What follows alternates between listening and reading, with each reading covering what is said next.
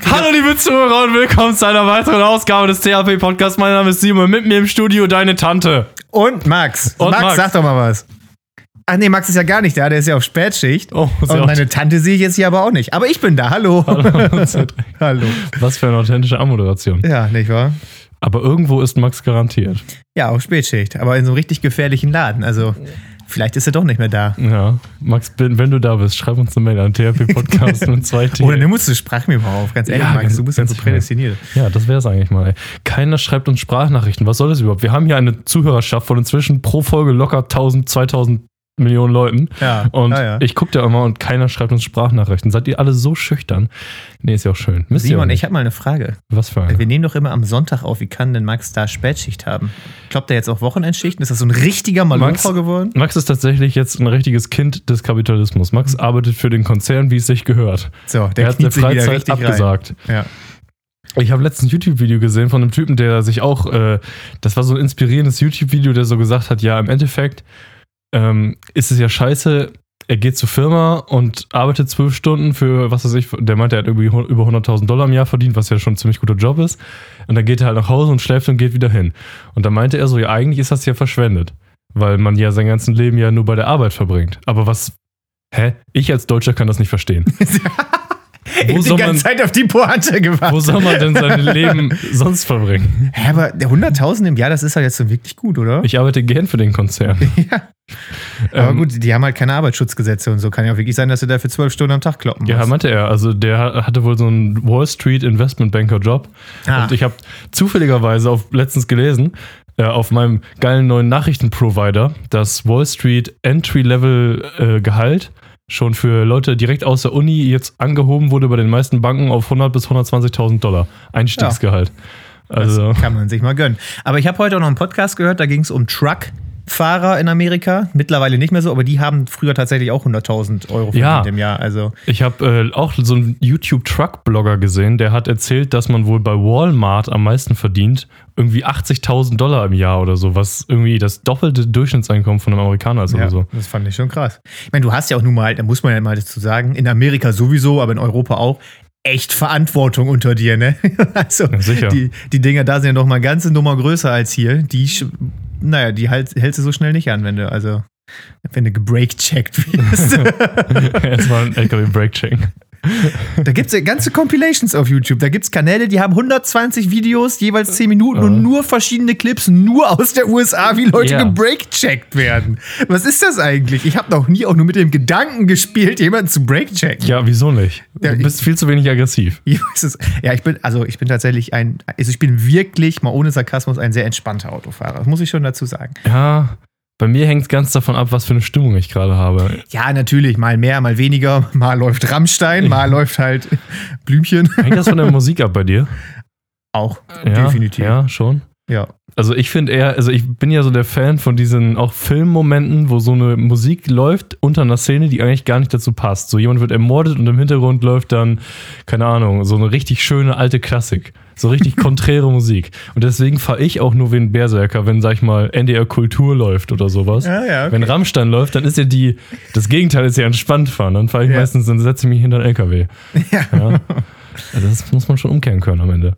Hinter einen LKW setzen. Das mache ich auf meinem Arbeitsweg immer. Ich muss ein ganzes Stück Bundesstraße fahren. Also nicht ein ganzes Stück, es dauert so, wenn kein LKW vor mir ist, acht und mit LKW dann halt neun und zehn Minuten oder so, dass du Ja. echt keine Zeit verlierst. deshalb habe ich mir angewöhnt, immer hinter den LKWs zu bleiben. Es gibt so zwei Stellen auf der ganzen Strecke, wenn wirklich alles frei ist, dann ziehe ich vorbei. Mhm. Sonst bleibe ich, komme was wolle, hinter diesem LKW. Und wie viele Leute sich neben mir schon fast tot gefahren Ja. haben, Oh ja. ist unglaublich. Also, da bin ich auch echt froh, dass ich das einfach nicht mache. Der klassische, d- genau das habe ich mir auch vorgenommen. Ich, wir fahren jetzt zur selben Hochschule und da ist ja auch dieses Stück Bundesstraße zwischen, wo es auch nur so drei, vier, ich weiß nicht, ob du das jetzt meinst. das ja auch. Ja. Und äh, also da kannst du echt, ich habe schon überlegt, ob ich als YouTube-Kanal einfach eine GoPro vorne auf mein Dashboard packe. Ja. Und dann noch So eine zweite Dashcam Kamera, die halt. ah ja, eine guckt nach vorne, eine guckt nach hinten, weil man muss ja auch sehen können, wie er ausschert. Ja. Das ist auch wichtig fürs Entertainment. Oder, Richtig. oder so eine Insta 360 einfach aufs Dach, dann hast du alles. Das Problem ist nur in Deutschland mit diesen Dashcam-Videos, du musst ja alles pixeln, was man auch nur ungefähr als Nummernschild erkennen kann, ne? Ja, gut, Oder das halt ist ja- Menschen. Ja gut, okay, du kannst sowas, ne? Wenn ich so drüber nachdenke. Ja Aber es gibt ja ganze Kanäle, ich weiß nicht, kennst du die? So Vernünftig, eure Videos und so? Die Äh, machen deutsche Dashcam-Videos. Ich glaube, also ich habe da bestimmt schon was von gesehen. Die, das sind ja bestimmt so Kanäle, die alle zwei Monate mal auf Trending zufälligerweise sind oder einem Ja, vorgeschlagen ja mit, werden. mit Sicherheit. Ja. Der eine macht immer so Cobra 11 Folgen, wo dann halt die Ja. mit Crashes kommen, weil sonst. das muss man dazu sagen. Ich finde die Videos cool, aber Deutschland stinkt gegenüber Amerika echt ab. Da ist viel zu wenig Road Rage. Das ist dann mal, das ist häufig mal so ein sehr knappes rechts vor links, aber war doch kein Unfall, aber alle mussten bremsen oder so, so, Ja. dass du schon denkst, so, hä? Wäre mir jetzt nicht passiert, weil ich bin ja so ein guter Autofahrer. So, ne? Das ist aber, genau der Appell an den deutschen Geist. Du guckst halt nicht, die Amerikaner wollen eine Situation sehen, oh, da muss ich nicht selbst verteidigen, wenn sowas passiert. Genau, die Leute müssen sterben, die müssen auf sich zu. Äh, Ja, wird geschossen. Und die Deutschen wollen halt eine Situation sehen, oh, jetzt fühle ich mich wieder überlegen. Genau. Also, aber den hat man noch ganz klar gesehen. Da wäre ich sowas von angehalten. Das ist gegen die Straßenverkehrsordnung. Ja, das ist genau. eindeutig gegen die Ne, Straßenverkehrsordnung. das hatten die mal. So, bitte schickt uns nicht mehr Leute ein, die einfach nur zu schnell fahren. So, aber Er zeigt so, der Beifahrer zeigt so das, äh, das Schild mit der Geschwindigkeitsbegrenzung 80, zeigt so auf den eigenen Tacho 85. Und dann ganz enttäuscht. Ich Ach musste ja. letztens einen Blitzer bezahlen. Ich Oh. wurde geblitzt in Ostdeutschland im Urlaub. Und rat mal, was ich zahlen musste? 15 Euro. 10 Euro. Wow, also 6 km. Euro. Alter, ich wusste gar nicht. Ich dachte, das ist so, du wirst geblitzt und du bist unter 21 drüber, da musst du 35 bezahlen und sonst musst du Führerschein abgeben. Also ich wurde tatsächlich noch nie geblitzt. Ich kenne die Kurse so überhaupt nicht. Ich hab, musste nur mal 15 Euro fürs Falschparken zahlen. ah, ja gut, das hatte ich noch nie. Aber 10 Euro, das lohnt sich doch gar nicht. Die haben das ja komplett aus dem Osten hier hingeschickt, da mussten die das noch ausdrucken und alles mögliche. Niemals hat, das lohnt sich doch niemals. Das kann ich mir auch nicht vorstellen. Aber ich meine, ich bin jetzt zur Rechenschaft gezogen worden. Ich fahre seitdem ganz anders. ja. Also ich bin tatsächlich noch nie geblitzt worden, weil ich auch selten drüber fahre. Das muss ich ganz ehrlich sagen. Ich fahre in der Oh. 70er-Zone maximal 80, aber da wird man schon geblitzt werden wahrscheinlich, ne? Aber Ja, ja, ich bin ja auch nur, was, das war eine 70er-Zone und ich bin mit äh, 78 oder so geblitzt worden oder so. ja. Also nicht, nicht viel drüber. Ich habe auch gar nicht gemerkt, dass ich geblitzt wurde, weil mein Beifahrer meinte, ja, du wurdest gerade geblitzt. Und ich so, hä, ich bin doch gar nicht zu schnell gefahren. Das, aber Ja. anscheinend nur so ein, so ein kleines bisschen halt. Aber so ist das. Es gibt aber so ein paar Momente, wo ich, wo ich gerade so drüber nachdenke, da mache ich doch so ein bisschen den Brake-Checker, aber halt nicht mit Brake-Checken, sondern es gibt ja bei uns so ein paar Straßen innerorts, die sehen völlig aus wie außerorts. So, ne? Weil unsere Städte, in Anführungszeichen, hier sind jetzt halt nicht so richtige Städte. So. Korrekt. Und regelmäßig heizen da Leute halt auch locker mit 80 lang. Aber es ist halt innerorts. Ja. Und du erkennst das ja meistens schon am Auto, beziehungsweise daran, ob er dir auf der Anhängerkupplung sitzt oder nicht. Ob das so einer ist, der würde jetzt 80 fahren, dann fahre ich immer Strich 50 da. Das ist das Problem. Wenn du mal irgendwo hin musst, ich bin ja gelegentlich vielleicht mal in der Situation, dass ich ein bisschen zu spät zur Arbeit komme oder so, Ja, im okay. Begriff bin. Und dann musst du halt strategisch aufpassen. Weil wenn du jemand, wenn du drängelst, dann fahren die Leute aus Prinzip Strich die Geschwindigkeitsbegrenzung, Ja, um dich so. abzufacken. Das heißt, du kannst am besten einfach 30 Kilometer Abstand halten und hoffen, dass der Typ vor dir halt. Ja, das stimmt. Also ich, ich bremse da noch nicht. Ich lasse dann aber halt kurz einfach mal rollen, bis, bis die Nadel dann so auf 50 ist. Vielleicht darf ich mal ganz kurz die 45, aber ich will ja auch ankommen, ne? Ja, einige Leute wissen es aber auch nicht besser. Was ja ganz klassischer Beispiel, ganz klassische Person ist im Straßenverkehr, über die man sich häufig aufregt, sind diese Leute, die innerorts, die in den Kofferraum fahren, mit keine Ahnung, 65 oder so fahren wollen und außerorts dann aber auch 65 fahren. Ja. Das ist so ganz Ja. klassisch. Oder die halt immer 20 km/h drunter fahren, ne? Die schon schleichen auf der Landstraße und dann bremsen sie tatsächlich beim Ortsschild doch nochmal Ja, ab. genau. Also da kann ich auch nur ausrasten. Aber heute hatte ich auch noch eine, wieder eine Situation. Ähm, Leute, die rechts vor links nicht können, aber Vorfahrt haben, die sind auch voll nervig. Wenn man durch so ein Dorf durchfährt, gibt es ja, Ja, so ein paar bei uns, wo einfach überall rechts vor links ist. So, und ich weiß das und ich habe keine Lust auf beinahe Unfälle, deshalb fahre ich auch immer wirklich die meisten da tatsächlich an, die man nicht einsehen kann. So, und dann kam da ein Auto, geht voll in die Eisen und bleibt stehen und ich bleib auch stehen und dann guckt sie mich an, natürlich. Nein, Spaß beiseite. Und, Zwei weiße und dann- Cis-Männer reden über Straßenverkehr. Das ist ein Genau. guter Folgentitel. ja, und dann gucken wir uns an und ich so, ja, komm. Und dann jemand checkt so, ah ja, nee, gar nicht, ich darf ja als erstes fahren. Und oh, nervig. Ja, gut. Obwohl mir übervorsichtige Fahrer natürlich immer noch lieber sind. Ich meine, Ja, Es gibt halt so diese Situation, die man so hat, ne? wenn man im Ort fährt und dann ist auf einmal so ein Audi hinter dir natürlich oder BMW, meistens eher BMW und überholt einfach im Ort dich und noch fünf andere Leute in so einer mega engen Straße, einfach Ja. nur, weil 50 oder 60 ihm noch zu langsam ist. Also, Richtig. ey, ich, ich frag's mich auch, ey. Aber Autos sind doch so eine Sache. Ja, was auch geil ist, um das Thema abzuschließen, ich habe ja so ein bisschen so einen Sleeper, also einen Golf 3, Das ist Aber- mit dem fetzten Motor, den es im Golf 3 gab. Also der hat 130 100, PS. nein, 115. Oh. Aber, aber sieht man ihm von außen. Ja, man, ein Sleeper, in meinen Träumen ist das ein Sleeper. So. Und das siehst du dem von außen ja aber nicht an. Und wenn ich dann auch noch meine Strich 50 innerorts fahre, da siehst du, das Ortsschild kommt auf dich zu und der BMW hinter dir Auch. zappelt schon. so, ne? so, und dann schalt er auch noch mal einen runter und gibt Gas, so dass der sich so denkt, ach, fick dich doch. Nur wenn vorne natürlich nichts kommt. Ne? Natürlich, Ich ja. würde Niemals. niemals eine gefährliche. Situation im Straßenverkehr herbeirufen. In der Ausfahrt hier von unserem Ort kommt das ganz häufig vor, dass man am Ortsschild überholt wird. Und da hatte ich auch schon häufig Situationen, wo halt Leute dann mega dumme Überholmanöver machen. Du guckst ja nicht immer in den Rückspiegel. Wobei ich mir schon ange... Also, weil, wenn du die ganze... Wenn du nicht in den Rückspiegel guckst und der dich überholt und du beschleunigst halt ganz normal, wenn du den Ort verlässt, dann schneidest du ihn ja quasi ab. Ja, ja. Aber ist ja natürlich im Endeffekt auch nicht deine Schuld. Nee. Ich habe mir jetzt inzwischen aber angewöhnt, dass ich wirklich alle paar Sekunden anscheinend unterbewusst in den Rückspiegel gucke. Das mache ich aber, glaube ich, auch. Das ist mir nämlich letztens, ich, mir ist das nie aufgefallen, aber das ist mir letztens aufgefallen, als jemand auf meinem hinteren Rücksitz saß, wo ich halt normalerweise nach hinten gucke über den Rückspiegel. Und dann, das hat mich total gestört. Ich gucke nach hinten. Ja. Scheiße, schon wieder. Und da ist mir aufgefallen, alle 10 Sekunden gucke ich eigentlich immer in den Rückspiegel, um zu gucken, was da so abgeht, weil man weiß nie, man weiß nie. Ja, doch, mache ich aber, glaube ich, auch recht viel. Ja, Sicherheit. Genug über Autos. Kommen wir wieder zu spaßigen Themen True Crime. Haben wir schon lange nicht mehr. Ja. Und zwar bin ich ja gerade wieder in so einer mittelmäßig dollen True Crime Phase. Die ist dadurch hervorgerufen worden, dass wir kein Internet hatten. Ich hatte noch Bücher hier, habe ich ja letztes Mal auch schon drüber gesprochen, rumliegen vom Kriminalbiologen, die habe ich gelesen. Ja. Ähm, da sieht man es auch schon, dass ich ernst meine. Ich habe Bücher über das Thema gelesen. Und vor allem im Free TV kommt ja tatsächlich jeden Abend auf irgendeinem anderen Sender CSI, Bones die Knochenjägerin und Ja. was es nicht alles Ja. gibt. Und ähm, da habe ich ein bisschen was von geguckt, auch gestern Abend, CSI. Und da ist mir erstmal aufgefallen, was für geile Sprüche die da immer drauf haben. Die Chefermittler oder die Spurensicherer. Das sind immer so unnötig geile Sprüche, so wie du dir aber halt eigentlich immer wünschst, oh, das würde ich auch gerne aus der Kanone Ja, können. ohne ne? Scheiß. Und ähm, also als Beispiel jetzt, und so geht die Folge dann ja auch los, ne? Ja. Dann ist da eine Leiche in der Wüste und der Arm ist ab. Und dann sagt der eine so, "Hm, das könnte ein Tier gewesen sein, das den Arm abgebissen hat. Und dann aus der Pistole geschossen, sagt dann der, der Chefermittler, das einzige Tier, was wir suchen, ist der, der sie hat liegen lassen. Setzt sich die Sonnenbrille auf und die Hardcore-Mucke im Intro geht los. So, dä, dä, dä. Und, Ja, aber geil. jetzt drehen wir das mal um. Ähm, ich habe hier ein Zitat für dich, mit dem die Folge quasi geendet ist. Und du musst jetzt mal überlegen, worum es da Ah. gegangen sein könnte. Ja. Weil dieses Zitat ist einfach göttlich. Und ich werde dir, ich habe mir so ein paar Tipps überlegt, die ich dir vielleicht geben kann, um dich in die richtige Richtung zu lenken. Okay. Aber pass auf. Ja, okay.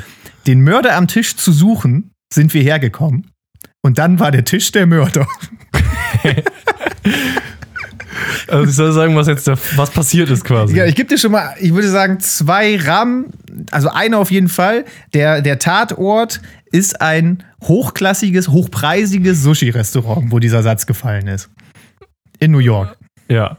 Okay, darf ich Ja-Nein-Fragen stellen? Auch wegen meiner? Machen wir so. Okay, ist die Person, die umgekommen ist, ja? Wurde die wirklich ermordet? Ja. Okay. War das eine Art Falle oder so? Ja. Okay, also hat der Tisch tatsächlich aktiv was damit zu tun wahrscheinlich. Ja. Gibt es so spezielle Tische in Sushi-Restaurants? Ja. Okay. Jetzt, jetzt, äh, jetzt wird's schwierig. Also, ich kenne mich nicht wirklich damit aus. Das kennt doch keiner. Äh, gibt's, ist da irgendwie ein Messer verbaut? nee, ich, ich gebe dir mal einen Tipp. Der Tisch ähm, ist überraschend lebendig. äh, äh, war da so ein, so ein Oktopus? Oder so ein Scheiß?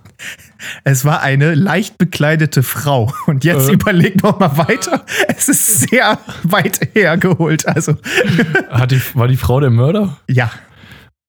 Und jetzt soll ich noch sagen, wie, wie er umgekommen Okay, ich gebe dir noch einen Tipp. Die Frau, die ermordet wurde, Ach, das war auch eine Frau. ja, Okay. hatte Nagellack an den Zähnen, der nicht von ihren Fingern kam. Alter, ich da kann, kannst du nicht ich drauf habe kommen. tausend Ideen im Kopf, die alle nur perverser sind als die andere. Die, ja, die war auch durchaus, also hat was mit Fußfetisch zu tun. Also die, warte, also hat die alte, hat die Frau, die der Tisch war, gleichzeitig den Fuß in den Mund gesteckt von der Ermordeten? Oder Ja, andersrum. Also die hat den schon freiwillig in den Mund genommen. Da kannst du nicht Alter, drauf kommen. Also, diese Frau wurde ermordet ja. mit Kugelfischgift. Ah, ja. Das, das kennt man ja, glaube Ja, ich, ne? Diese. Kugelfischdelikatesse. ja, So. ist bekannt. Und dann waren die Chefermittler natürlich da und haben dem Chefkoch vorgeworfen, hier, das hat nicht geklappt mit der Zubereitung. Der meinte, natürlich hat das geklappt. Ich bin immer Vorkoster bei jedem Kugelfisch, den ich serviere. Und so, hä, wie kann das denn gehen? So, die Lösung war, diese Frau, die der Tisch ist. Ja. So, also, das Nochmal, ist erklär- genau, erklär genau, das ist ein sehr exquisites Restaurant. Da wird Sushi auf dem Körper einer jungen, hübschen Dame, die aber Unterwäsche anhat, aber serviert. So, sehr und lecker. diese. Warte, ist da noch ein Teller oder ist es einfach direkt Nein, es auf liegt direkt Haut? auf der Frau. Oh, sehr schön. Sehr Genau, es kostet halt auch so mindestens 500 Euro dann da, seine Sushi zu Warum essen. will man das? Wird die Ja, desinfiziert? weil, ja, mit Sicherheit. Aber die Frau, die ermordet wurde, war eine warum. sehr reiche und sehr hedonistische ähm, Modedesignerin, glaube ich. Und die hatte diese Frau, die da der Tisch ist, früher mal angestellt. So, langsam wird ein Schuh draus. Okay. Und hat sie da aber auch äh, versucht zu überreden, dass sie mit ihr schläft. Das wollte die nicht, deshalb ist die da abgehauen und hat bei diesem Restaurant angefangen. Das hat die Frau, die reiche Frau, mitgekriegt und ist jetzt immer dahin gegangen, hat sie verlangt und hat sie dann auch sehr obszön berührt beim Sushi-Essen. Unter anderem den großen C immer so ein bisschen angeknabbert. Und das war ihr zu viel und deshalb hat die Mörderin Kugelfischgift mit ihrem Nagellack gemischt, sich auf den Fuß aufgetragen, weil sie wusste, dass ja diese reiche Frau wiederkommt und ihr das abknabbert. Und dann ist die später, dadurch kriegt man, dadurch wird man dann gelähmt, halt an den Folgen dieser Lähmung gestorben, weil sie da auch noch gerade am Schwimmen war. Es wird immer einfacher, Ja, das ja, ganze ja. Thema. Und dann war sie halt Das in, in dieser, müssen, das genau, dann- dann war sie in dieser Schockstarre im Wasser und ist dann ertrunken. So, und das war so geil und wird dann alles damit zusammengefasst. Und dann kamen wir und der Mörder war der Tisch. so. Also, erstens, sehr enttäuschend, dass ich da nicht drauf gekommen bin. Also ganz ehrlich, schwache Und Leistung. zweitens, wie kommt man da drauf? Das muss sich ja einer ausgedacht haben. Richtig. Und da habe ich auch noch gedacht, da muss man mal den Hut ziehen. Ja. Also alle Serien, die es da gibt, CSI, Miami, New York, CSI, den Tätern auf der Spur, Bones, das sind alles gute Stories mit in sich schlüssigen Beweisketten. Ich maß mir jetzt mal an, dass ich das mittlerweile auch so ein bisschen beurteilen kann, weil ich das Buch, was ich gelesen habe, da hat er unter and- anderem auch gesagt, so, es gibt diese Methoden, so wird wirklich gearbeitet. So, Aha. ne? Das ist jetzt nicht komplett Hanebüchen, das kann tatsächlich so. Und er meint, ich habe auch noch wesentlich bescheuerteres erlebt, so ungefähr. Ja. Ähm, und das gibt's ja auch wie Cobra 11. Da ist ja jedes Jahr eine neue Staffel rausgekommen. Da gibt's acht oder neun Staffeln von jeder dieser Folgen und sind fast alle Folgen gut. Und dann, deshalb Cobra 11, dann hast du so Cobra 11. Gibt's auch schon seit immer, aber ganz ehrlich, im Vergleich dazu ist die Story ja doch meistens ein bisschen dünn bei Cobra 11. Ja, gut. Ja, die Amis, die haben ja industrielle Filmproduktion, ja. Ja, auf jeden Fall. Aber das ist ja. Alter, wie kommt man darauf? Erstmal Ja, alleine die Prämisse, dass es in einem Fetisch-Sushi-Restaurant das stattfindet. ganze Setup. ja, So, erst, der Mord an sich ist ja schon wild. Aber wo war der Anfangsgedanke? ja, das ist eine gute Frage. Nee, faszinierend. Mir, Und das war aber natürlich auch nur die Hälfte der Story. Währenddessen hat das andere Ermittlerteam noch einen anderen Mord aufgeklärt. Ne? Also Ah, du kriegst so viel in diesen 45 Minuten untergejubelt. der andere war nicht ganz so spektakulär wie der hier, aber das ist einfach so bescheuert.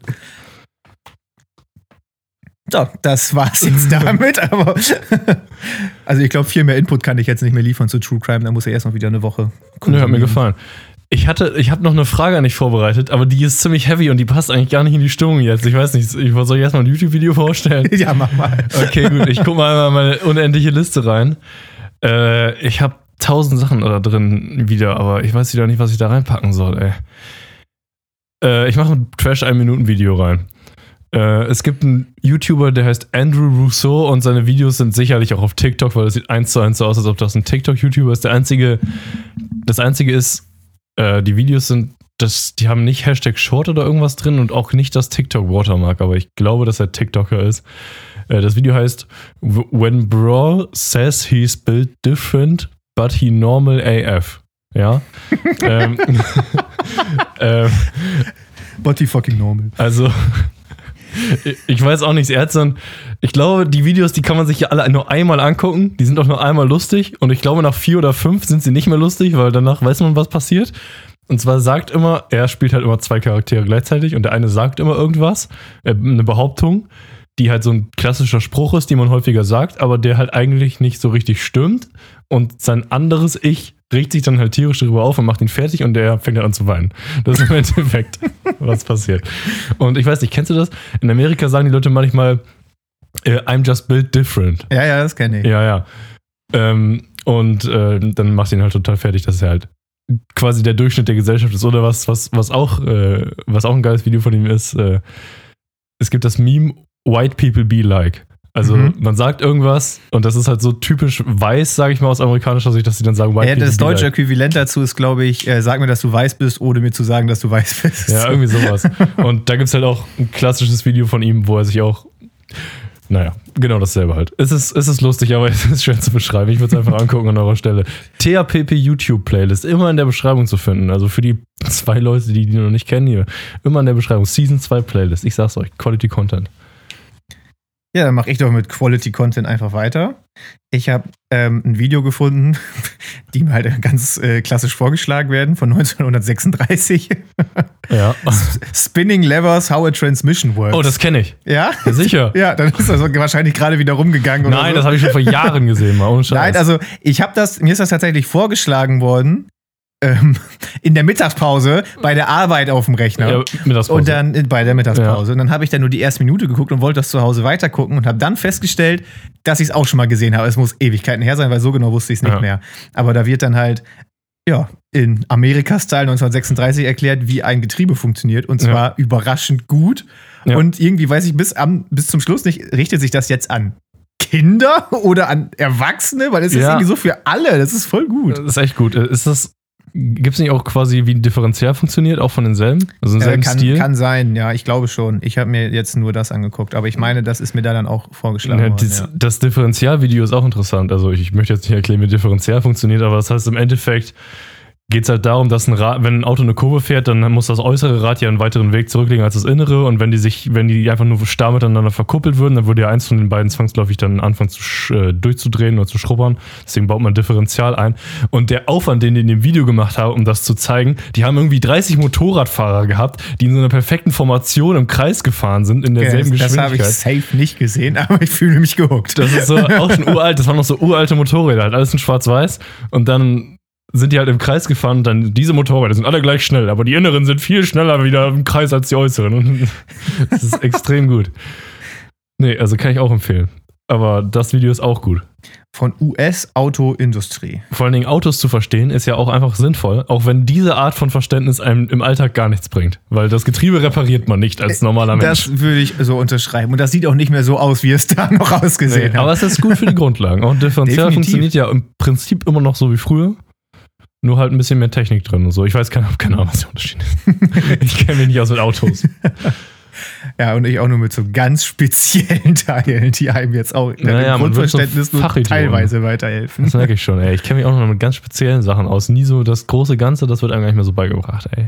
Katastrophe der Gesellschaft, ich sag's dir, ey. Ja, generell, so das technische Verständnis wird immer weniger, aber ich habe auch so eine gespaltene Meinung, weil ich glaube, in Zukunft ist es echt cool, wenn du so Elektrotechnik, Mechatronik, wenn du da was von verstehst, weil ja alles zwangsweise mehr in die Richtung geht. Ja. Aber es geht ja auch schon mehr in Richtung Informationstechnik, so, ne, bla bla bla. Aber brauchst du da wirklich noch Ahnung von haben? Weil es gibt ja wirklich Leute, die können, ähm, ich will jetzt keinen raushängen lassen, aber hier, die können die Glühbirne nicht mehr wechseln und rufen dafür irgendwen an, so. Aber Ja. ist das denn wirklich so, so schlimm? Das ist doch eigentlich eher ein Zeichen, dass es uns gut geht, dass nicht mehr jeder alles können muss, sondern der sich dann auf, auf seinen Kaffee Latte trinken konzentrieren kann. Ja. Was, das ist ein sehr interessanter Gedanke. Also, äh, das ist ja auch dasselbe Problem. Ich habe ja immer schon so überlegt, hm, will ich das, was ich gerade mache, eigentlich mein ganzes Leben lang machen oder möchte ich vielleicht mal so eine Online-Karriere verfolgen? Halt jetzt nicht so wie den Podcast, sondern so ein bisschen ernsthafter YouTube oder sowas in der Art. Aber man macht dann halt theoretisch, betreibt man ja keine, in Anführungszeichen, richtige Wertschöpfung damit. ja. Wenn man irgendwann die Welt einen Schritt nach hinten macht oder so, dann hast du halt auf einmal gar kein nutzbares Wissen mehr. Ja. Und das ist halt so ein bisschen das, was mich an den ganzen, ganzen abturnt. Das ist so vom Feeling so ähnlich, als ob du dir eine Aktie vom Unternehmen kaufst, wo du weißt, dass die Aktie viel zu viel Wert hat im Prinzip. Und sobald es mal eine Korrektur gibt, sitzt du halt einfach auf einem, ne, du weißt schon von Anfang an, das ist ein wackeliges Schiff. Ja. Und das selbe Problem habe ich auch so mit der Idee, dass man so ernsthafter so eine, eine Online-Karriere verfolgt. Deswegen Studium und so weiter auf jeden Fall zu Ende machen in meinem Fall. Oder auch wahrscheinlich in dem Fall von vielen Leuten, die so eine ähnlichen Ideen haben. Ja. Ja, kann ich auch. Also ich bin ja sowieso vom Schlag, äh, kennt man so ein bisschen ja auch aus den YouTube-Videos. Ich will einfach auch alles können. So. Ja. Ähm, das äh, ist, ist einfach mein Typ Mensch quasi. Also für mich kommt das gar nicht in Frage, irgendwie da irgendwas zu machen, wo man nicht einfach irgendwas was können muss. So handwerklich jetzt hauptsächlich. Aber ich kann ja auch im gewissen Rahmen tatsächlich äh, programmiertechnisch und alles sowas, weil Ja. das nun mal Rahmen meiner Ausbildung, meines Studiums ist und so. Ähm, ja, so ein bisschen der Allrounder, kann alles so ein bisschen. Ja. Aber ähm, ja, also ich finde den Gedankengang spannend, ob die Welt in der Form noch mal wieder einen Schritt zurück macht. Gab es das schon mal? Im, ich bin echt schlecht in Geschichte, aber gab es schon mal wirklich so einen so einen- so einen Schritt zurück? Ich glaube nicht in der Geschwindigkeit. Also was ich mir, das ist jetzt an den Haaren herbeigezogen, aber zum Beispiel, was man sich vielleicht vorstellen könnte, ist, dass der während des Untergangs des Römischen Reiches vielleicht so eine Art wie Dichter und Künstler und sowas unwichtiger geworden sind, als immer mehr halt die Kultur Ja. zerstört wurde. Also Ohne Gladiator irgendeine Ahnung davon zu haben, mehr. könnte ich dazu Ja. zustimmen. Das klingt plausibel. Aber das ist ja schon ewig her. Ja. Vielleicht ein etwas näheres Beispiel. Natürlich, in kleinen Fällen gibt es sowas ja häufiger. Zum Beispiel, wenn so eine Diktatur an die Macht kommt, dann kommt das ja häufig vor, dass die Wissenschaftler und die Elite und so weggereinigt, So, in ja. Anführungszeichen, werden. Aber das ist ja global, da müsste es schon irgendwie einen Atomkrieg oder so vielleicht geben. Ja, also richtig krasse Naturkatastrophe, ne? Dass Ja. einmal auf einmal so alles, ja, diese ganzen Dystopien-Szenarios, Stromausfall für drei Wochen, die Welt geht vor die Hunde oder sowas, ne? Ja. Ja, was ist der, der Wert, der momentan noch geschaffen wird? Ich habe äh, überlegt, auch wenn man jetzt die ganze Zeit diese Werbung sieht, die so laufen und so weiter, man ist ja im Endeffekt nur noch ein Produkt, was die ganze Zeit von A nach B geschoben wird. Ist das eigentlich schlecht? Und dass die Leute sehr viel Geld damit verdienen können, im Endeffekt keinen wirklichen Wert zu schaffen, sondern nur Konsumgüter, die ja eigentlich objektiv betrachtet schlecht sind. Also ich würde schon sagen, objektiv ist es nicht gut, dass die Leute oder einige Leute, so wie ich, teilweise stundenlang am Tag irgendwelche YouTube-Videos bingen, die sie eigentlich gar nicht brauchen. Aber die ganzen Leute, die das machen, verdienen ja alle damit Geld. Und wenn Ja. die Welt so wäre, wie ich sie quasi gestalten würde, wenn ich jetzt, keine Ahnung, Gottkanzler wäre, dann würde ich das zum Beispiel versuchen loszuwerden, aber dann wären diese ganzen Leute gleichzeitig obsolet. Ich weiß nicht, ob ich dann einer davon sein wollte, wenn ich selber mal Influencer bin. Wenn ich mich selber abschaffen würde, wenn ich die Macht dazu hätte. das sind alles so Sachen. Ja, ja. Äh, was auch in die Richtung geht.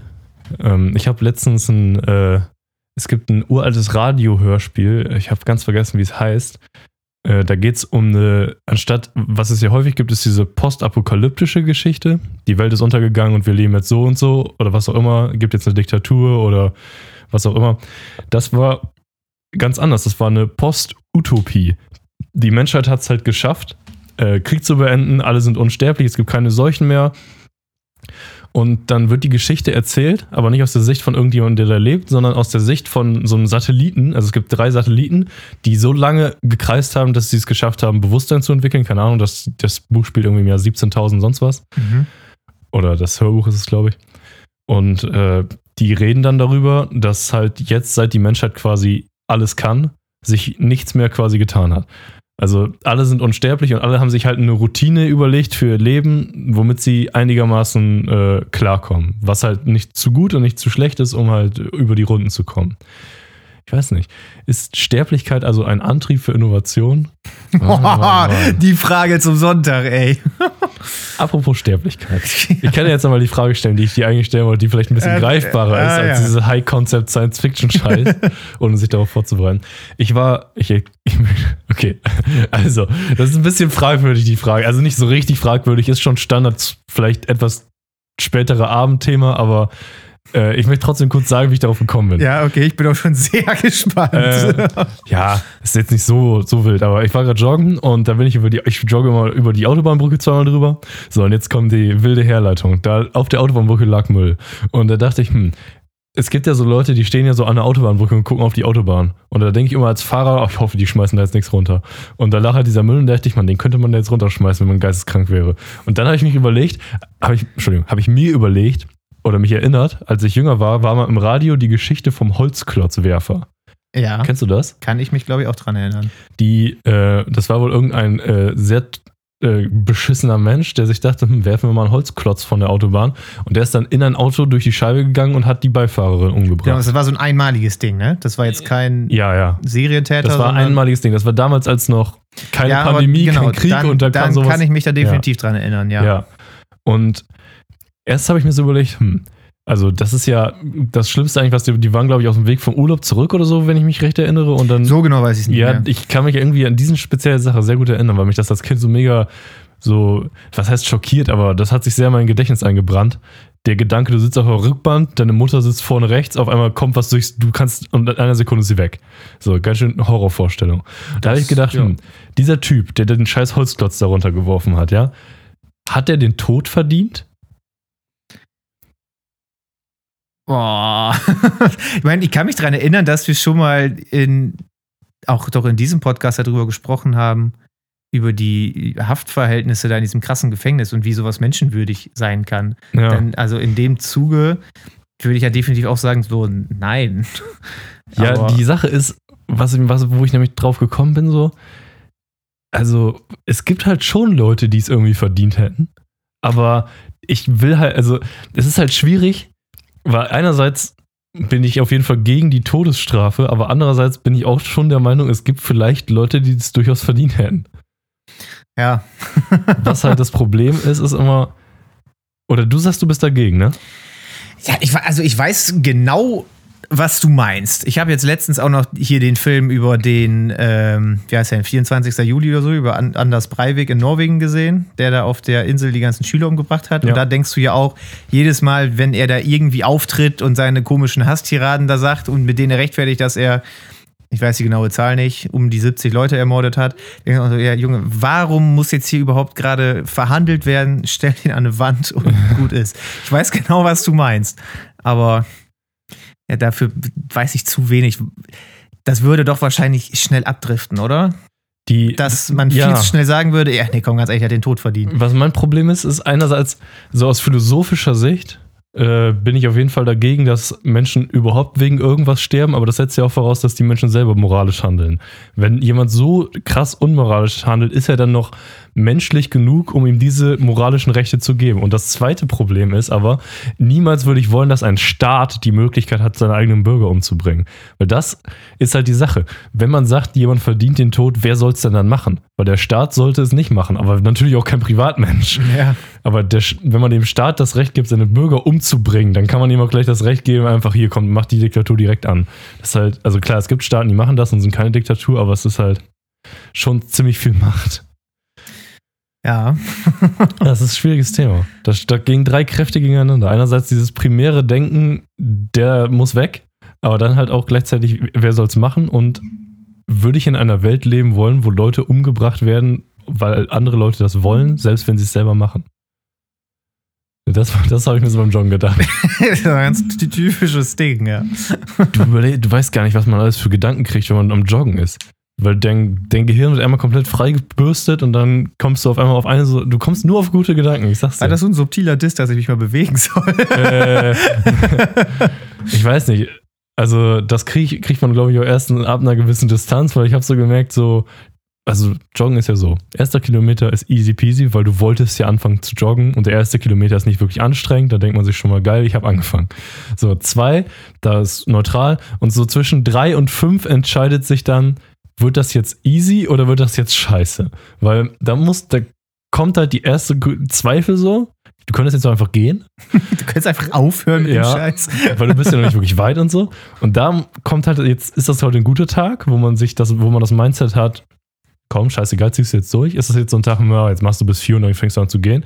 Oder es gibt auch die wenigen sehr guten Tage, wo man einfach gar nicht zweifelt, den ganzen Weg und dann an so eine Kreuzung kommt. Ich habe so eine klassische Kreuzung, wenn ich links abbiege, es ist fünf Kilometer, wenn ich rechts abbiege, sind es zehn Kilometer. Und dann, wo du ja denkst, ja komm, kann ich auch so rechts abbiegen, ich bin gerade schon dabei. Das sind die sehr guten Tage, die sind sehr selten. Und Ja. wenn, man so diese mittleren Tage hat, dann kriegt man diese Gedanken. Ja, und was sagen wir jetzt? Ähm, Fazit. Fa- Fazit. Also das beste Fazit ist auch definitiv, es sollten Privatleute machen, die dann dafür freigesprochen werden. Das ist Damit umgeht man doch alles. Das du gibst dem. Staat nicht die Macht, Leute zu ermorden, sondern Leute zu begnadigen, die Leute ermordet haben, die sehr viele Leute ermordet haben. Das kann in Amerika ja sogar passieren. Der Präsident und die Gouverneure dürfen ja jeden für alles begnadigen. Ja, stimmt, ne? Das ist nicht so ein Hollywood-Ding. Nee, tatsächlich nicht. Es, ähm, Donald Trump hat ja, glaube ich, auch jemanden begnadigt für irgendwas sehr Kontroverses. Es war, ich weil jetzt wird's schwierig. Ja, jetzt wo du sagst, war, glaub ich, ein ziemlich rechter Typ. erinnern. Aber ich weiß nicht, was der gemacht haben soll. Aber äh, die Sache bei Donald Trumps ähm, ne, Skandalen ist, äh, überschlagt sich ja einer mit dem anderen. ja. Da, und jetzt auch, wo er nicht mehr Präsident ist, ist das noch viel weniger präsent. Ey, ich habe da alles schon vergessen, muss ich zugeben. Vielleicht wird er ja nochmal wiedergewählt, dann kann er noch ein paar machen. Ey, ey aber ich habe, habe ich das schon mal im Podcast erzählt? Ich habe letztens eine Doku über, das, über Sturm aufs Kapitol gesehen. Ich glaube, das habe ich schon mal erzählt. Da gibt es von der New York Times eine Doku, die haben aus allen möglichen Perspektiven das Ganze zusammengeschnitten. Und wirklich sehr aufgearbeitet, wo man quasi jede Minute nachvollziehen kann, was zu was geführt hat, wo Okay. wer eingebrochen ist. Ja, dann kann auch- ich mich jetzt nicht dran erinnern. Du hattest sowas mal in Hongkong und so, aber. Ja, das war echt interessant. Eigentlich kann ich das auch in die Plays packen. Scheißegal, ich meine, ne? Ist meine, Wir müssen ja Max substituieren. Genau. Äh, wenn ich es finde, das ist äh, faszinierend äh, zu sehen, nochmal so wirklich genau, was da passiert ist und wie knapp das alles war. Zum Beispiel, dass dann, da wurde ja auch eine erschossen, eine Protestantin, nee, das Demonstrantin. evangelischer, eine Demonstrantin, kein evangelischer Christ, äh, vielleicht, aber Demonstrantin. Sehr wahrscheinlich sogar, oder? Ja, die sind alle katholisch da. Ist das so? Ich habe keine Ahnung. Oder Mormonen. Ich weiß jetzt überhaupt Ja, auf jeden Fall äh, Christ bestimmt, weil, ne, konservative Amerikanerin. nicht. So. und die wurde erschossen, weil die halt durch diese Tür durchgeklettert ist, weil das war halt wirklich die letzte Tür zwischen ihr und dem Parlamentssaal, wo noch Abgeordnete drin waren. Am Ende sind die einfach reingekommen. Und die sind ja durch jede Tür auch einfach durchgekommen. Da war ja diese ganz bekannte Szene ist ja dieser eine Po- Polizei- oder Kapitol-Polizeibeamte, der dann diese Leute da diese Treppen hochlockt, damit die nicht da und da abbiegen, sondern die ihm halt nachlaufen sozusagen, weil eine Tür weiter gerade der Präsident mit den Nuclear Launch Codes einfach da lang gelatscht ist. Und das war halt schon, schon echt krass. Die haben halt alles genau aufgearbeitet. Und da waren echt knappe Situationen. Wenn die gewollt hätten, hätten die da echt eine Menge Schaden richten können. Ne? Die hätten einfach nur durchlaufen müssen. Da waren vielleicht so drei, vier bewaffnete Leute zwischen denen und allen Abgeordneten, die einfach da hinten lang gelatscht sind. Ja, das wird jetzt so schnell auch nicht wieder passieren. Das ist so nochmal so ein, so ein kleines 9-11 gewesen. Ja, meinst du, dass die da so krass jetzt aufgestockt haben? Also wahrscheinlich, wahrscheinlich. Alles andere würde mich wundern. Ja, also alleine, dass die kein Panzerglas in den Fenstern hatten, ist ja schon erstaunlich. Ja. Ja, ja. Das ist jetzt auch schon wieder ein alter Hecht, ne? Ich weiß auch nicht, aber jetzt noch drauf rumreiten muss. Ja gut, also ich habe jetzt alle meine Fragen durch. So ein viel älterer Hecht ist ja 9-11, ne? 20-jähriges Jubiläum. Ah, genial, Cedric. Genial. 9-11 war. Ja. Und wie hast du es gefeiert? ja, ich war, ich war bei Max zusammen. ja, stimmt, wir haben ja wirklich tatsächlich gefeiert. Oh, aber auch ausgiebig. Ja. Einer der Gründe, warum Max jetzt nicht hier beziehungsweise, naja, egal. Ja. ja, genau. Wir haben nicht am Sonntag aufgenommen und das äh, mag vielleicht daran liegen, dass Max sein äh, neues Haus gefeiert hat am Sonntag. Und es war eine gute Veranstaltung, muss ich sagen. Und es war zufälligerweise am 11. September. Ja, ich Haus weiß weg, nicht. Ein anderes Haus wieder da. Ich weiß nicht, ob sie sich freuen, dass ich das hier sage, aber da haben meine Eltern auch einfach Hochzeitstag, aber halt ein Jahr vorher. Also Das muss doch so belastend sein. Chillig, ey. Naja, oder Gutes- zwei Jahre vorher. Jetzt, Ja. jetzt habe ich mich zu weit aus dem Fenster gelehnt. Jetzt kriege ich wahrscheinlich Ärger, aber die hören das eh nicht. Äh, was ich, kennst du Christian Solmecke bestimmt, oder? Dieser YouTube-Anwalt für Deutschland? Ja, ja, ja. Medienrechtskanzlei Solmecke. Richtig. Äh, Wilde Beuger und Solmecke.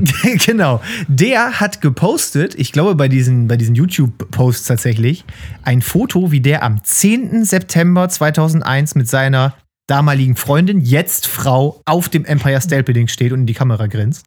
Und hat dann drunter geschrieben, was das für ein surreales Erlebnis war, wie denn am nächsten Tag auf dem Weg zu einem Campingplatz wohl waren.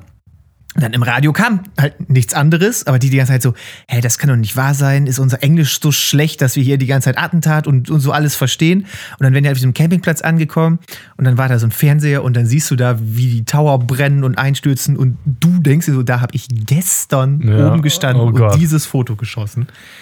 Und äh, das ist schon, also selbst meine Eltern erzählen halt, wie ungläubig die hier in Deutschland vor dem Fernseher gesessen haben. Das Gebäude noch nie gesehen, Amerika noch nie gesehen. Ich meine, wir waren da eins und zwei.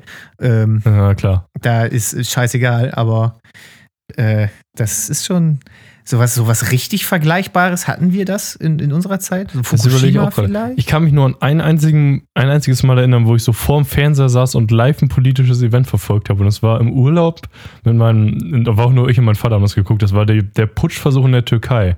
Mhm. Als Erdogan da gerade noch so quasi davongekommen ist, weil die haben ja irgendwie mit Special Forces ihn gejagt, aber haben es dann nicht geschafft. Und das wurde ziemlich live übertragen, wie dann der die Panzer auf die Straßen gefahren sind und so. Wann war das ungefähr? Äh, 2018 oder 16? Da habe ich so gar nichts von mitgekriegt tatsächlich. Ja, das war auch, glaube ich, so weltbewegend. Aber wir waren halt zufälligerweise gerade am Fernsehen, also es war schon ziemlich weltbewegend. Wir waren Ja. zufällig gerade am Fernsehen und dann kam halt, wir unterbrechen dieses für eine Sondersendung und dann kam halt wirklich so, ne, die, das deutsche Äquivalent von Breaking News auf dem ersten, wo halt live übertragen, wie in der Türkei gerade geputscht wird und dann immer wieder, jetzt haben wir noch Aufnahmen, wie die Panzer da gerade auf die Straßen rollen. Dann sieht man halt diese zivilen Straßen, die halt vom Militär geräumt werden und so. Das war Ja. schon ziemlich surreal. Ja, ich bin die ganze Zeit auch so Katastrophen. Es gab diesen krassen Tsunami, aber das war auch schon 2004 oder so. Da haben wir auch nichts von mitgekriegt. Ja. Fukushima ist jetzt auch schon zehn Jahre her, ne? Da hat man dann schon zumindest was von mitgekriegt. Aber ist ja auch nicht vergleichbar mit Tschernobyl. Meine Eltern genauso erzählt, wie die dann damals so langsam diese Informationsbröckchen aus Tschernobyl gekriegt haben und sowas, ne? Ja. Also, ich- also ich bin jetzt nicht neidisch, dass wir sowas noch nicht erlebt haben. Zumindest nicht so richtig. Ja, aber das ist halt, glaube ich, auch 9-11 ist halt so ein Event, was erstmal natürlich für eine sehr wichtige Nation sehr große Bedeutung hatte, die auch sehr viel Folgen für die normalen Bürger hatte. Also man merkt ja nicht so wirklich die Nachwirkungen von Fukushima oder die Nachwirkungen vom Putsch in der Türkei. Im Gegenteil, das ist jetzt alles wieder normal. Definitiv. Und 9-11 ist, glaube ich, hat einfach diese, auch diese Prägnanz. Man sieht halt, es ist ein kurzes Ereignis, verhältnismäßig im Vergleich zu Tschernobyl oder so. Man sieht halt sehr visuell, was passiert. Und es ist sehr eindrucksvoll. Ich glaube, dass sich sowas auch im Nachhinein noch weiter einbrennt, eben durch diese ganzen Nachwirkungen. Ja. Ich habe letztens auf Instagram, auch äh, am 11. September, wurden halt so ganz viele Bilder hochgeladen. Von, ich folge ziemlich vielen so ziemlich berühmten Fotografen halt und die waren halt teilweise auch in New York und haben da Bilder gemacht. Das ist Wahnsinn. Ey. Dann steht da ein ganz berühmtes Bild, das war auch der Spiegelcover äh, diesen, vom 11. September halt, das ist im Oktober dann, keine Ahnung, rausgekommen. Das war von diesem einen Turm stand halt noch so ein, quasi so ein Dreieck von der Fassade. Das hat, die hatten ja so eine Stahlfassade, die unten so lamellenmäßig auseinandergelaufen sind und sonst halt so gerade Träger nach oben gegangen sind. Und davon stand halt noch so ein fast schon kathedralenförmiges Segment halt. Und das war das Mhm. Einzige, was noch stand. Und das war ein Bild, Alter, wo dann die Sonne da so vom Sonnenaufgang da drauf gescheint hat, das sah halt echt aus wie so eine, wie so eine surrealistische Kirche, die halt auf so einem absoluten Trümmerfeld steht. Ja, das ist krass, ey. Kirche, die Notre Dame hat letztens gebrannt. Letztens, Ist auch schon wieder ein Jahr her oder zwei, ne? vier oder, Jahr, oder so Jahre her. Ist ne? das schon so lange her? Da kann ich mich jetzt gerade so lebhaft dran erinnern. So lange ist das noch nicht her. Äh, ich guck mal. Aber das, das ist auch schon voll lange her, oder? Ja, guck, wahrscheinlich, ja, es hat halt auch nicht die Tragweite wie 9-11, ne? Äh, 2019 war das. Ja, okay, dann ist das auch schon wieder zwei April Jahre 2019. her. Heidewitzka. Ja, gut, das ist ja nicht mal annähernd dieser Betrag. Nein, natürlich nicht, aber da musst du jetzt gerade dran denken. Ja. So Katastrophen im. Historisch so, ja, oder es gab ja auch eine Menge Anschläge in unserer Lebenszeit. So, ich glaube, Terrorismus ist auch so eine Sache, die ist für uns irgendwie normaler als für die da Leute damals vielleicht. 9-11 war so der erste richtig, obwohl, kann man das sagen, die Leute im Westen hatten ja auch die RAF, die die ganze Zeit Anschläge verübt hat. Ja. Nur halt vielleicht nicht von der Tragweite. Ja, ich weiß auch nicht. Ja, es ist schwierig zu sagen. Aber wir werden das wahrscheinlich in unserer Lebenszeit auch noch sowas erleben. ja, ich denke, da wird kein Weg dran vorbeiführen. Aber musst du nur Glück haben, dass du einen Tag vorher auf dem Gebäude bist. Ja. ja Empire State Building, da hätte er ja die absolut lächerlichste Aussicht gehabt auf die ganze Scheiße. Es war ja, ist ja nicht so weit von World Trade Center, oder? Ich bringe die immer durcheinander. Ich glaube, die waren. Nee, oh, jetzt, bin ich ja vollends verwirrt. Ja, den Post finde ich ja nicht wieder, wenn es auf ich glaube, war. auf dem World Trade Center konnte man sich nicht einfach draufstellen. Das war ja so ein Bürogebäude, oder? Ich habe, um ehrlich zu sein, gar keine Ahnung. Aber ich äh, schäme mich jetzt auch schon wieder so halb, dass ich die beiden blöden Gebäude schon wieder durcheinander gekriegt Ja, habe. das World Trade Center waren halt zwei Türme, die einfach aussehen wie Quadrate. Und das World Trade, äh, das Empire State Building ist halt so ein uralter Hoch, äh, uralter Wolkenkratzer, ne? Der ist ein schönes Und ich weiß natürlich nicht, ob die da als, als ähm, Anwalt. irgendwie- Ja, naja, keine Ahnung. auf jeden Fall. Ich habe auch letztens zufälligerweise Alter, ganz viele von meinen Überleitungen fangen an mit, ich habe letztens auf YouTube gesehen. Ist dir das mal aufgefallen? Ist bei mir ja eigentlich auch nicht anders. Und manchmal. Fuck, ey. Wir müssen mal was erleben, ey. Egal, ich habe letztens auf YouTube gesehen. Fuck, ey. äh, ein Video darüber, wo die erzählt haben, was das für äh, jetzt Konsequenzen hatte für die Architektur von Wolkenkratzern, was, äh, was 9-11 passiert ist.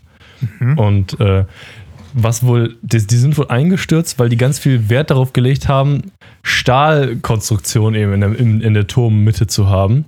Und Stahl äh, wird ja, verliert ja irgendwann an Festigkeit, wenn es wärmer wird. Ja. Mhm. Und durch den Kerosinabbrand ist das wohl ziemlich heiß geworden. Dann hat es halt einfach einen Bruch gegeben an der Stelle.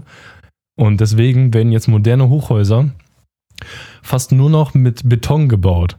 Weil Beton wohl feuerfester ist. Du holst dir so einen extrem feuerfesten Beton und dem ist es dann scheißegal im Endeffekt, ob das okay. anfängt zu brennen. Dieses neue World Trade Center, was ja nicht ganz an derselben Stelle steht, aber ziemlich nah dran, hat einen fetten Betonkern und halt Betonstockwerke, die das nochmal festigen. Das ist äh, ganz interessant. Und äh, man muss jetzt ähm, die, die, die Treppen weiter auseinanderbauen bei Hochhäusern, weil die wohl das Problem hatten, dass das Flugzeug halt durch beide Treppen durchgejagt ist und da konnten die halt einfach nicht mehr durchkommen. Okay. Aber wieso äh, ist das Pflicht in Hochhäusern, dass die zwei unabhängige Treppen voneinander haben müssen? Anscheinend. Aus Brandschutz? Ich habe sogar, der hat sogar erzählt in dem Video, dass ab einer gewissen Breite des Gebäudes und Höhe, ich glaube Höhe war das war der ausschlaggebende Faktor, sogar drei Treppenhäuser. Okay. Du hast zwei immer im Kern und weil im Kern sind die Treppenhäuser und die Aufzüge, damit du halt äh, die ganzen Fensterfrontflächen für Büros oder was auch immer nutzen ja. kannst. Und dann musst du bei besonders großen Hochhäusern noch ein, ein drittes, drittes, komplett unabhängiges Treppenhaus haben. Okay. Ja gut, macht natürlich absolut Sinn, wenn ich so drüber nachdenke, ne? Ja. Bei, bei so einem Riesenhaus ist es halt durchaus realistisch, dass dann eins von diesen Treppenhäusern absolut verraucht ist und durch das andere kannst du noch ganz normal das Haus verlassen wahrscheinlich. Ja. Hoch Wolkenkratzer sind ja unwahrscheinlich groß, man alleine selbst die Fundamentfläche wäre ja schon ein großes Haus. Ja. Und dann geht das halt. Ja, das kennt man bei uns halt einfach gar ja, nicht. Ne? Ich war noch nie in einem großen Haus. In, in, in, so einem richtigen Hochhaus. Ich habe meinen Kumpel in Stuttgart besucht, beziehungsweise in der Nähe davon. Das waren, glaube ich, acht Etagen hoch. Das ist das, das riesigste Haus, das ich jemals betreten ja. habe. Die großen Häuser in Berlin, die kommen mir schon vor wie Hochhäuser. Ja. Aber wenn man da Leute sieht, da Videos aus dem Central Park oder so, wenn dieser um sich filmt, das ist ja unvorstellbar, was da für Häuser stehen. Im Endeffekt, das kennt man einfach null hier in Europa und so. Vielleicht in Frankfurt gelegentlich. Ja, gut, da war ich auch noch nie, außer mal durchgefahren. Aber die haben ja auch nicht annähernd die größeren Häuser, die die in New York City haben. Wo wir gerade noch mal beim Thema YouTube waren, hast du dir YouTube Premium jetzt eigentlich auch geholt? Ja. Weil ich auch und ich glaube, ich werde das beibehalten. Also ich habe jetzt gerade noch den kostenlosen Probemonat, ja. aber es ist unfassbar, wie schnell man sich an sowas gewöhnt und es einfach mag. Ja. Wie viel ich hin und her skippen kann, ohne diese Werbung. Ja. Das ist ja unglaublich. Das Schönste das ist, ist halt so, wenn du nochmal was aus dem Video nochmal gucken möchtest. Und damals, so, ja. ich will das jetzt nochmal sehen, kurz an die Stelle, Werbung startet sofort, und dann denkst du so, ach komm, egal. Das Video zu, egal. Und Aber es jetzt, gibt ja auch mittlerweile eigentlich kein Video mehr von den einschlägigen Kanälen, wo nicht dann bei 4 Minuten 30 die Squarespace-Werbung losgeht und ja. da ist mein Finger halt am Rechtstippen, ne, um, oh ja, um und dann landest du direkt in der nächsten Dann landest Werbung. du in einer scheiß Werbung, weil nach der Werbung natürlich ein Werbeblock reingeschnitten, ne? Ja, tue ich jetzt nicht mehr. Jetzt ja. gebe ich da einfach drüber und gebe einen dicken Fick auf Squarespace. YouTube Premium ist halt so eine Sache. 15 Euro im Monat, okay, ist, ist teurer als also Netflix. Es sind 12, oder? 15, glaube ich. Oh, 14,99. Also ist teurer als Netflix, aber ich gucke auch viel mehr YouTube als Netflix. Das habe ich bei mir nämlich dann auch gedacht. Und weil es ist so ein typisches Ding, da werden jetzt Leute wieder sagen, ja, die Abos häufen sich ja. So, ja, stimmt. Aber ich würde jetzt einfach mal nicht so weit aus dem Fenster lehnen, dass wir da bei uns definitiv die Übersicht haben, dass wir uns jetzt nicht quasi in diese typischen Abo fallen, dass du auf einmal jeden Monat äh, das Geld zu knapp wird, weil du deine ganzen kleinen komischen Abos hast. Ja. Ja, ich habe halt Amazon über meine Eltern. Also das bezahle ich selber nicht. Dann habe ich noch Netflix, Spotify und YouTube. Also ja, das ist bei mir genauso, nur dass ich Netflix nicht selber bezahle, sondern Amazon. Aber ja. auch nur mit dem Studententarif. Also ja. das ist jetzt wirklich überschaubar. Ja, und dann habe ich natürlich noch die Adobe Creative Cloud. Ja gut, das habe ich nicht. Für Hagebaut.